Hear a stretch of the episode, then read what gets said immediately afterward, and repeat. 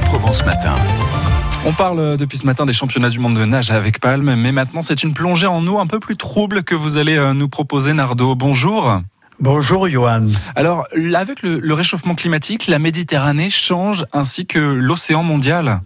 Il est vrai que notre petite mer intérieure est la mer modèle dont le fonctionnement permet de comprendre celui de l'océan mondial.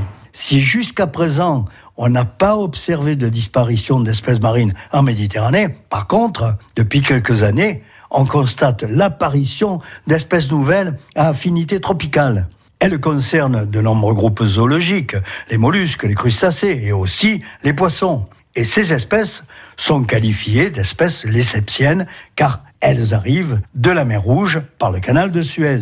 Et parmi les poissons, on parle beaucoup du poisson lapin, du genre Siganus, qui est un poisson herbivore, pouvant entrer en concurrence avec notre sope locale. En réalité, il existe deux espèces de poissons lapins et une nouvelle que les pêcheurs algériens ont confondue avec elle. Alors Nardo, quelle est justement cette nouvelle espèce?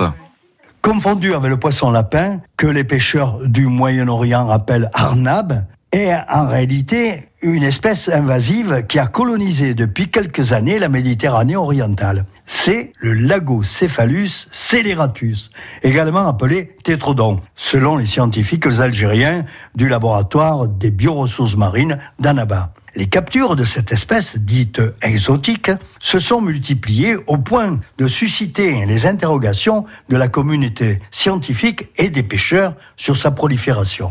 La première alerte est venue des côtes tunisiennes lorsque les pêcheurs de la Marsa avaient ramené dans leur filet deux spécimens de cette espèce. Or, le lagocéphalus est impropre à la consommation. Pire, il serait même mortel, car ses organes et sa peau sont riches en tétrodotoxine, une toxine mortelle. Plusieurs décès ont d'ailleurs été observés en Israël, au Liban, en Syrie, en Turquie et en Grèce.